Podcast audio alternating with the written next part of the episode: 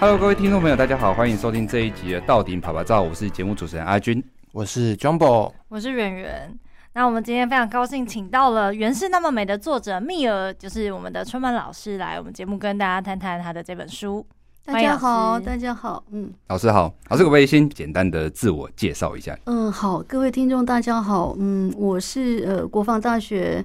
政治系的呃副教授，嗯，那我的这个专长是属于这个国际关系，那但是呃这本书是我的兴趣研究，只是我没想到这个兴趣研究在七年之后开花结果，所以我很高兴也很荣幸。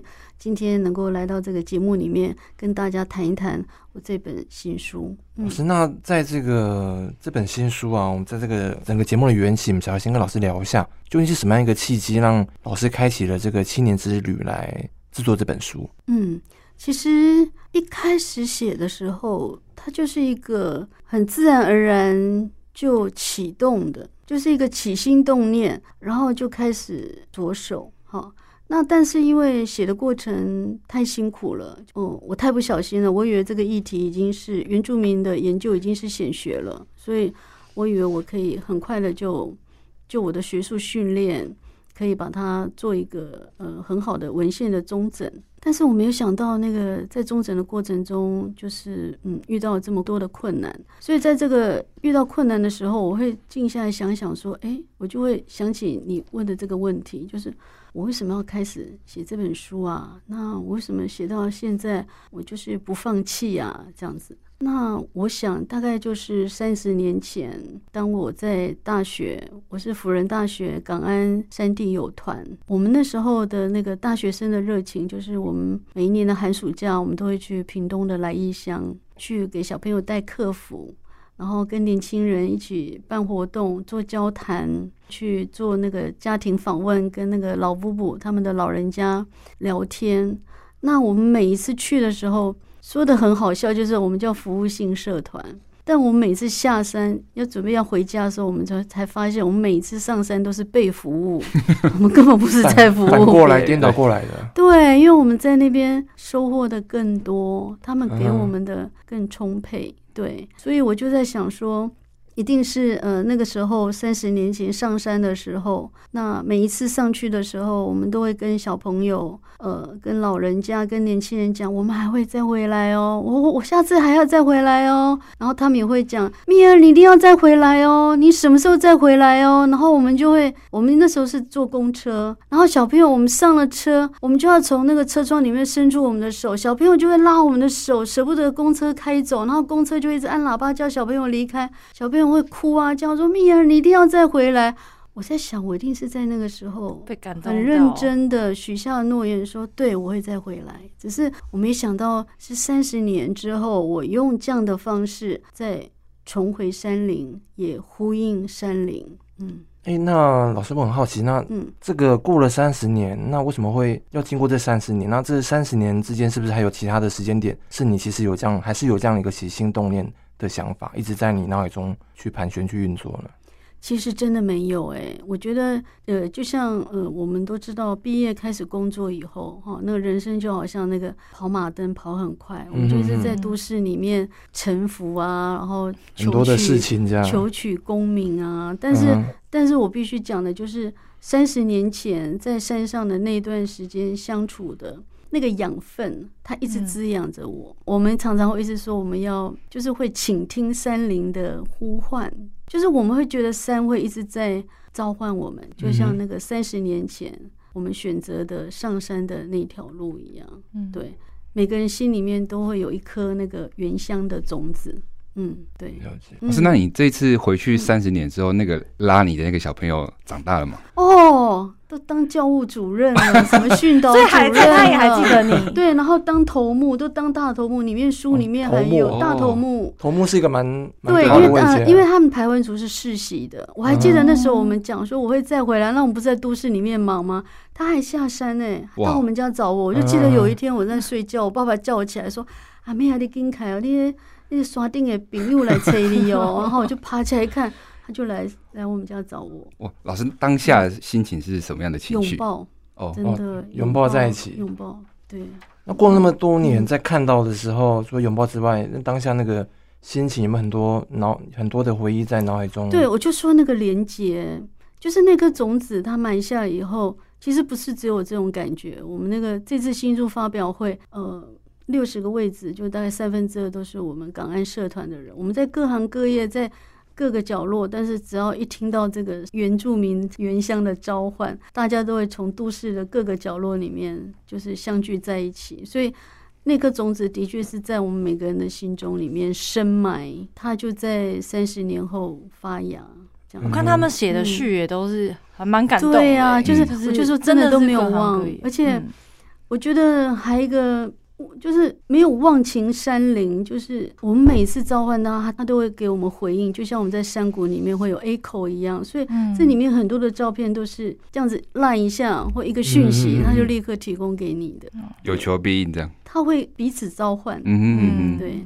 老师，那我先把我们的主题再回到这一本书来，因为毕竟这一次就是希望把这一本书能够推荐出去，给所有听众们更认识它。谢谢谢谢。老师，像这一本书，就是在编辑的时候，我看他基本上把原住民的服饰分成服饰、首饰、织布还有刺绣的部分。老师为什么当初会这样子做分类？嗯，因为这个原住民他的这个传统服饰，它是整套的。嗯嗯，所以他不是只有只穿戴他身上的基本服饰，他会搭配很多的首饰。嗯，对，那这个首饰包含头饰、额饰，然后耳饰、颈饰。颈饰，嗯，对，然后胸饰或者是项链、肩饰，然后甚至还有背章，还有手环，对，然后一直到腰带、那个绑腿、脚饰，就它是整套的。嗯哼，那这套服饰里面，我觉得它。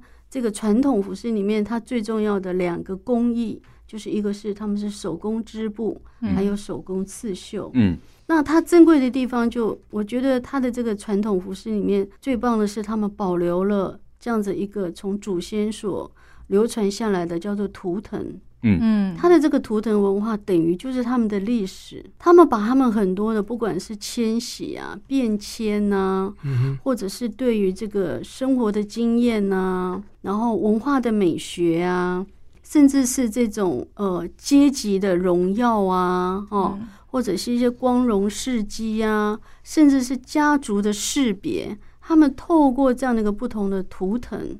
然后把它绣在他们的身上，绣在他们的衣服上。当他穿戴起来的时候，他们代表的就是一种自我的认同，嗯，甚至是一种族群的识别，或者是一种阶级的分别。对，他就各自他所有的那个那个历史意涵，所有祖先所流传下来，他们全部都把它穿在身上。然后看到这件衣服就知道你要传达什么意思。嗯、对，就是他已经把他们的那个。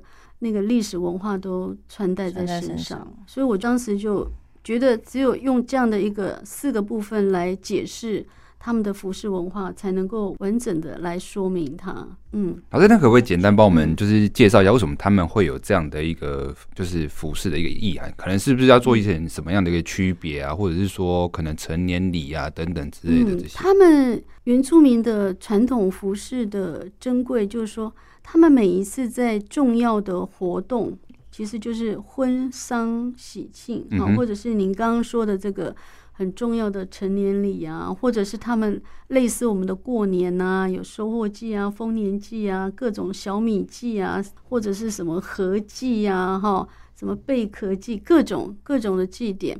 当他把这套衣服就是穿戴在身上的时候。它等于就是把这整个的历史传承，在透过这个祭典活动中，用一个最直接的方式把它呈现出来。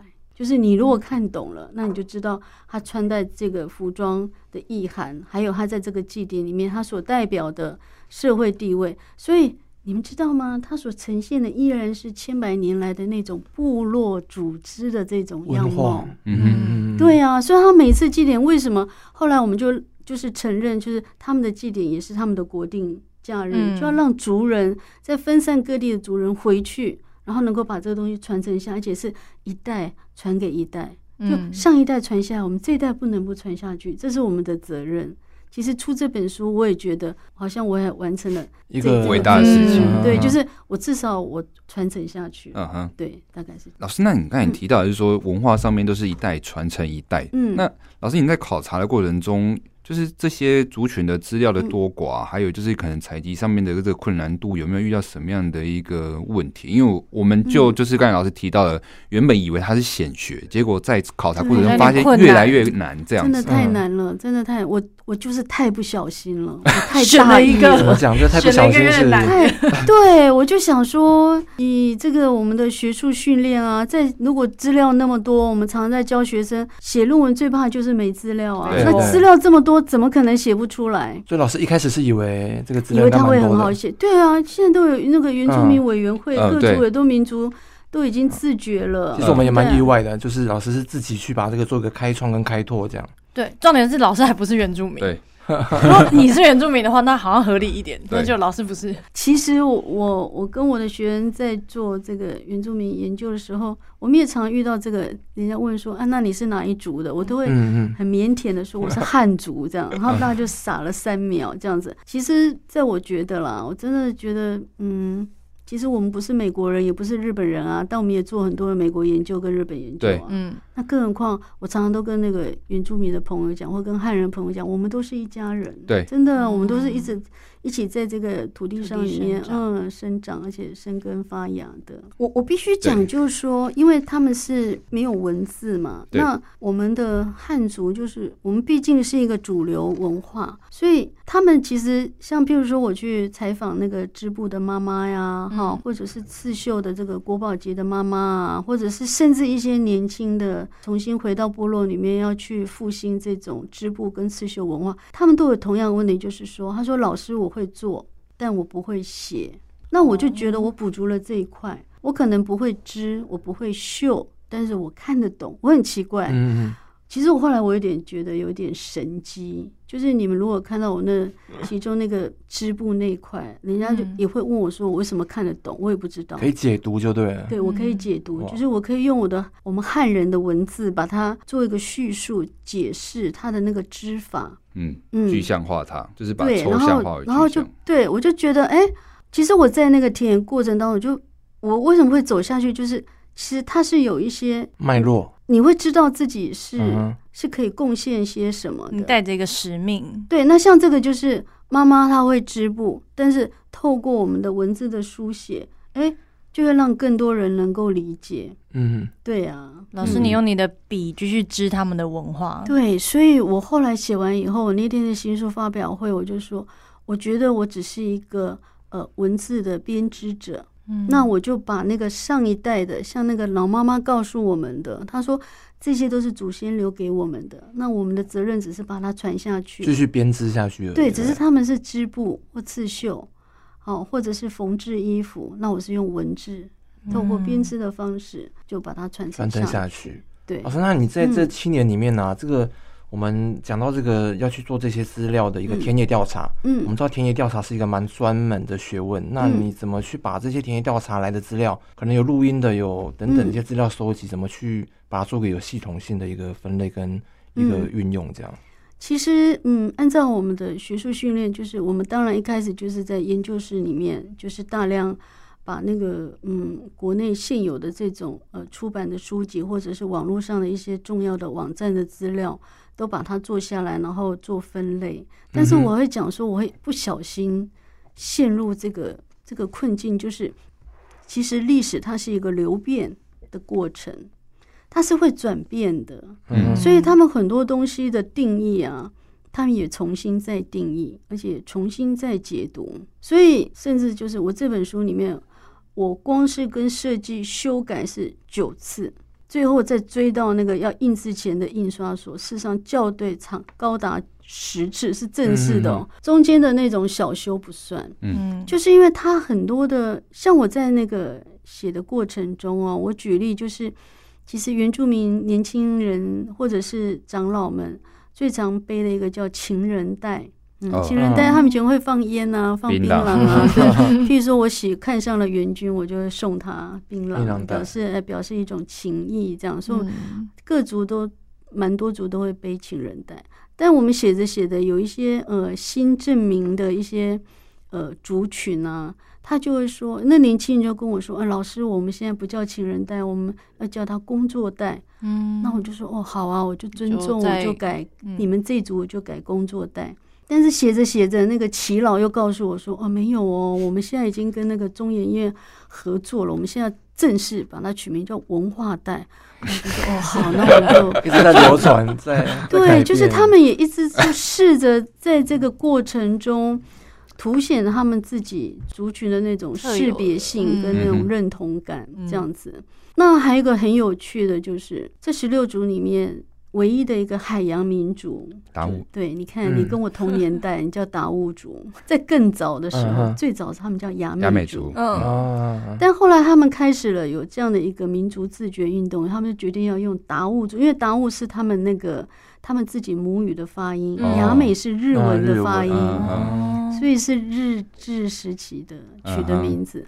那所以我们一开始写的时候，我就用达悟族。对，哈。那写着写着，现在的官方叫雅美族哦，又改了，又改回雅美族。那但是他们的那个社会运动的、那个，又想把它改、呃，他们还是自称自己叫达悟族。所以我们最近参加了一个原住民的一个公听会，他们是要讲那个自治制度。同样的两个族的代表，官方的就说：“哎呀，我们雅美族啊，决定要怎么样怎么样。”那同一族的他就说：“哎呀，我们达悟族。”所以你如果不知道，你会以为那是两族，不对，那是同一族。所以我的书里面怎么解决呢？就只好就两个都写雅美族刮胡达悟族。可是这个也吵过，就说是要达悟族刮胡雅美族，还是最后就是现在的这个官方的版本是雅美族嘛？所以我们只好尊重。但我不知道几年后会不会再改啊？但是我就我我觉得我这个书它就是为这个历史。做一个见证，但是我只能见证是这个时代，就是我传承到这个时代，嗯、那后面是后面人的事了。反正你书会大卖，会再版，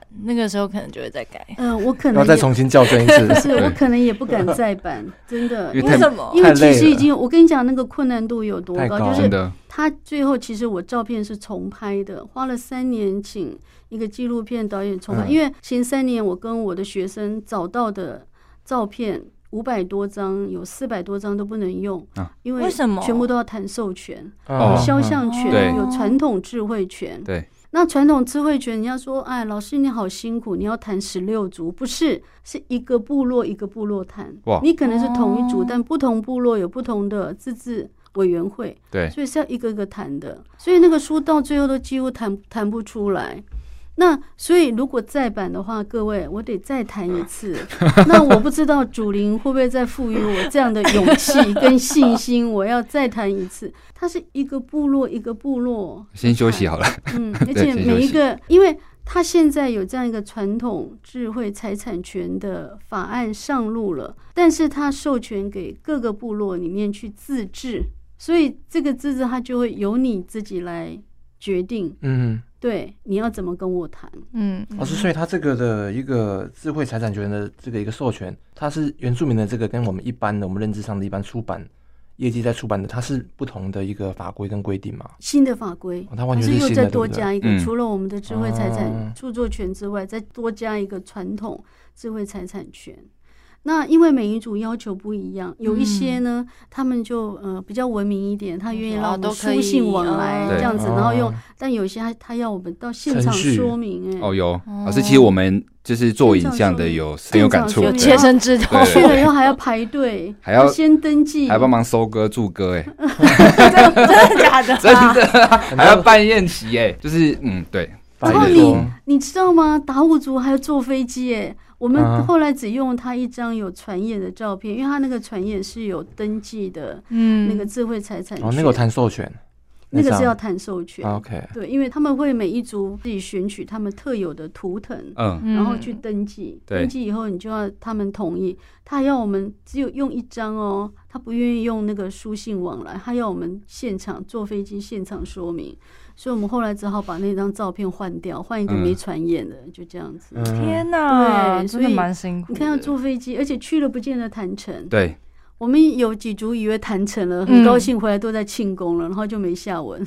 因为他们内部里面，我刚刚讲他们内部里面对于这个照片够不够传统，够不够正统，嗯、够不够具有代表性，他们彼此之间也会有不一样的意见。意见嗯、因为那个衣服这样传下来以后，你家的穿法跟我家的穿法，到底谁才是正统的？嗯，他们又会有不同的意见。所以你知道吗？我们最后那四个月，这个摄影的老师他已经花了三年，十六组拍完以后。嗯最后四个月有两组是重拍，因为自治会不同意，嗯，这个授权没谈成的部分，他们觉得这个衣服不够具有代表性，嗯，那还有穿了以后就又有新的说，那他们这个现在的自治委员会认为。这个说法跟这个穿法才是正统的，又再重拍一次。重拍有两组是重拍，最后赶在出版前重拍，他们才点头同意。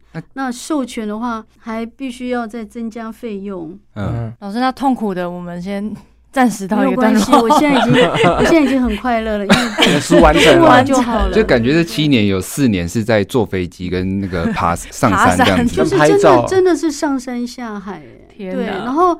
像那个做田野，我刚刚讲就是说，我们除了在研究室里面做文献，其实它是不足的，嗯嗯，绝对是不足，因为它同样这样的文字叙述，每个人的说法不一样，那我怎么知道是真的假的？那我们只好怎样？亲自回到了那个部落里面去找耆老，嗯、就问他说：“你这个这个他这样的说法对不对？这个支文你们是不是这样子解释的？”然后透过这样一次次的讨论，还有他把那个你这样透过照片跟看原来的那个那个文物是不一样，因为你可以看到那个纹路，你可以知道他告诉你他这个是怎么样的的制作过程，那就不一样，所以就要一次一次的去做印证。然后我也觉得，当在都市里面写荒了。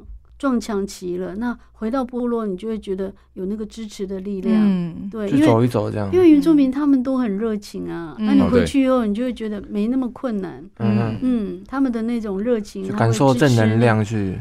对呀、啊，像我那时候去花莲的时候，我们那个学生，那个他们那个那个叔叔，我只是去，他们只是让我去看一下布隆族那个留下来的那个。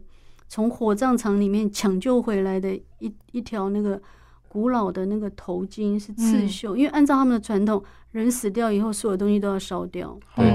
但是那个村长他很有远见，他觉得那东西太美了，所以他就从那个火葬场里面偷偷偷了一条出来。后来他那天就绑了给我看，我有放在那个书里面。嗯，对呀、啊，在那个过程中，我们本来只是就是啊，谢谢人家哈，然后他们愿意这样子把我当朋友，提供这么重要的宝物让我拍啊。但是那个印象最深刻，那个支持力量就是，当我们要跟他们说再见的时候，他们就说：“曾老师，我们要跟你合照。”那么突然之间，几分钟之内，我旁边站了几十个人。全部人都跑过来合照，他说：“我们一起跟曾老师加油。嗯”当那个曾老师加油，嗯哦、对那个声音这样那样子冲上云霄的时候，真的眼泪差点就滚出来，因为这种这种温度在都市里面比较少，感受不到，感受不到，嗯、而且是很直接的。对全部的村民都从家里面跑出来，曾老师加油！我觉得这就是一个为什么我说，哎，虽然很困难，但是也很快乐。嗯，对。那是支持的力量。嗯，老师，那在这个考察的过程中，有没有老师遇到什么比较印象深刻的事情，或者是老师在书中有提到说，呃，是被原乡呼喊回乡的？那过去有什么样的回忆，让老师会觉得这么执着，想要把这本书出版，或者有什么感动的故事、好玩好笑的故事之类的？我觉得原住民族那种啊，我刚刚讲的那种热乐天呐、啊，哈，那种热情啊，那种。那种直接的那种表达爱的方式啊，嗯、我真的觉得他就是给我们那种，就是你会你会很享受跟他们相处的时光。嗯，就生很简单啊，嗯、就不用那么多的束缚。对，对，真的、嗯、就很直接这样子。我就记得那个，因为我每次去部落，人家都以为是隔壁村来的，因为我长得很像原住民，所以他们每一次都忍不住融入他们的那个感觉。我就长得很像，因为我皮肤比较黑啊，眼睛比较大，然后。我印象很深刻的是，我去那个赛德克族的那个张妈妈的那个织布的工作室，然后他看到我，他也是就很热情的招呼我啊，然后就说，我们就很很尊重他，说这个可以拍吗？那个可以拍吗？他就说你尽量拍，你都尽量拍，你想拍什么就拍，你想问什么就问什么这样子。嗯，然后拍到最后的时候，我真的是被他感动，已经把他所有的那个工作室里面拍完了，全部都能拍的全都拍好。最后我就说。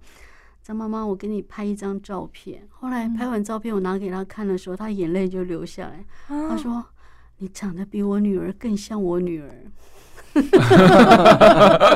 他说：“你怎么长得这么像我女儿？” 哦，对，所以就是每次回去，真的就是有回家的感觉，嗯、所以我才会说，我觉得一段时间就觉得。我会觉得原乡在呼唤我们，那这三十年来都没有改变。对，我想也是因为这样的美好回忆吧。你有没有去查过族谱？会会有，我查了，我特地去查了，我去查我们日剧时期、日治时期留下没有，我确定是扶老人。我很遗憾，这部这部分也做了田野调查了。对，我真的忍不住就去把那个调出来看，特特地去看了。而且有时候族谱是会有遗漏的。就是不会这么的完整这样子。对，那老师要再花七年去找回 找回遗漏的族谱吗？我本来想说验血，医血认亲。老师，那我们刚刚听完你前面讲那么多，就是感觉起来真的是上山下海这样在走。那你有这七年有大概是哪个阶段是你很真的是比较会有撞墙期的出现？大概在哪个时候？其实他在那个完整的过程中，我觉得就是写完那呃初稿完成的那。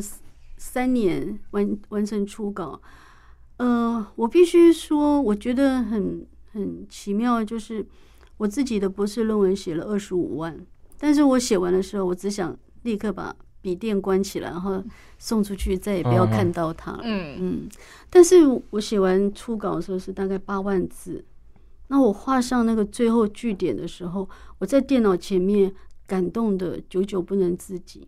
嗯。嗯，我就觉得我好像完成了一件很重要的主灵交付的重责大任，这样，我会觉得我好像完成了一件很不错的这样一件事情，嗯对，然后所以我自己就会很感动。那但是就是没有想到完成的初稿就不能用嘛，嗯，因为那个著作著作权那个智慧传统智慧财产权上路了，所以照片就不能用啊，不能用，那怎么办呢？我都写完了，那有一种方式就是我收起来，就当成我们家那个传家宝传。对，那还有一种方式就是我说，我觉得说，因为就像我刚刚讲那个张妈妈说，这是祖先留给我们的。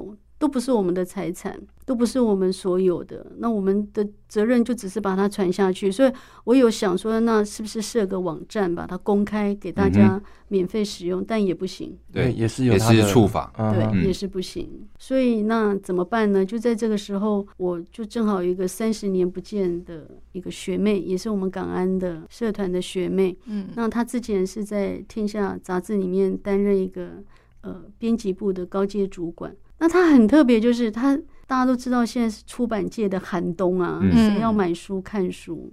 结果他竟然就在那个四年前，他自己出来开了一个一个人的独立出版社，嗯，一个人的独立出版社，对，是那个木果木果啊。所以我就在那个新书发表会上的时候，我也是开玩笑讲说，我觉得我已经够傻了，就是有个傻瓜。然后写完三年以后，这个也不知道要干嘛，这样，嗯、但是就很还很开心的说啊，他写完了，好感动哦，完成了祖林交付的任务，就他认识了第二个傻瓜，竟然有人要开一个独立的出版社，所以我就决定要认识我这个学妹。然后我就递了一张名片给他。后来我们约见面以后，他知道我的困境，然后他就介绍第三个傻瓜，就是那个摄影的那个李竹旺大哥，他也是就免费帮我拍。他后来那天他在新书发表会上的时候，他就跟我说，因为他在拍那个纪录片，他拍很多原住民的纪录片，拍了三十年。其实他也曾经起心动念，想要把这十六族的东西保存下来，但是。一直都没有开始写，但他意外的发现有一个人写完了，嗯、所以他也很高兴，就是他能够跟我们一起合作完成，嗯、找到伙伴了。对，以上是三个傻瓜的故事。对，所以这本书是三个傻瓜的故事。然后台湾版。对，然后我们吸引，我们希望吸引更多的傻瓜一起 加入我们的行列。对，好像你都提到这些跟你一起合作的伙伴，就是简称为自嘲为傻瓜嘛？那你有觉得？嗯呃，傻瓜这样一个憧憬呢、啊，对于完成这本书有什么特别的意涵？哦，我觉得这本书真的它是需要一股傻劲，嗯，真的是你如果要去计较它的什么成本啊，或者是收益啊，我就会觉得它它失去了那个当时主灵所交付的这个任务的美意。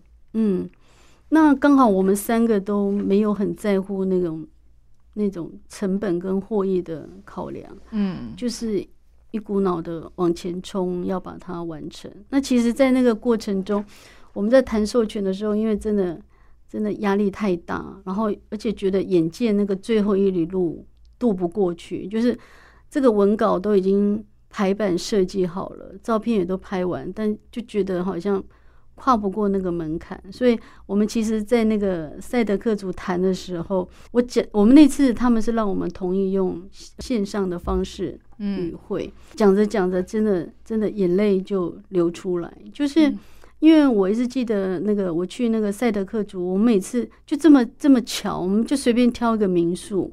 但那个民宿，他正好是一个赛德克族的老师，叫梅卡老师，他是一个、嗯、一个画家。那我们也是几次相谈甚欢。那我我就记得，我们最后一次要再去做田野的时候，梅卡老师已经病重，嗯，病重。而且那时候我们去的时候，他们民宿就说叫我们在外面等，先去吃饭，因为他身体太不舒服，去去医院。那等到我们再到民宿的时候，他刚好从医院回来，我就记得他痛的就撑着腰。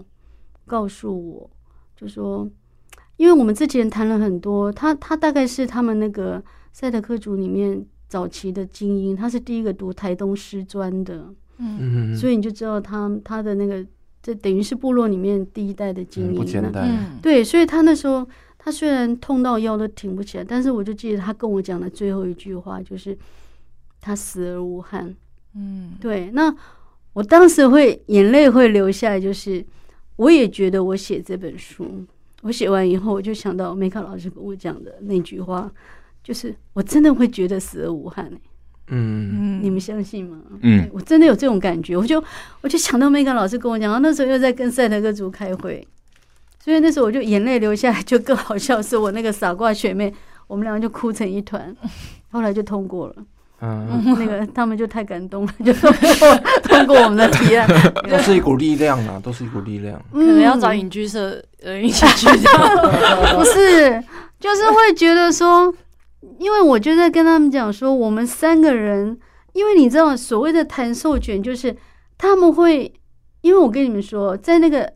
原住民跟汉人的相处过程中，他们真的受骗太多次了。我跟你讲，我去那个布农族，我说那个拍那个头巾，他从火葬场偷那个偷偷拿出来那个，就是他说：“老师，你知道吗？我们当时从夏天回到家，洗好衣服挂在衣架上，都有人要跟我们买。”哎。嗯，然后什么什么扫把什么都有人要买，一一块什么抹布都有人要买。他说我们都不知道都卖了，嗯，所以现在我们自己什么都没有。那那些东西全部都变成资产的，变成一个很高价的高价的，对对。所以他们的确我会觉得说，我们汉人常常在收集他们的文物的过程中，用的不是很正义的，有点野蛮，是对。所以他们现在当他们开始想要把这样的一个决定权。拉回来的过程中，他们也会去算说：那你这本书你要上市哦，那你要赚多少钱呢？那你要回馈给我们多少？就是就变成是一种对价的关系。那当时我会想到梅卡老师讲的那句话，还有我们三个傻瓜的那个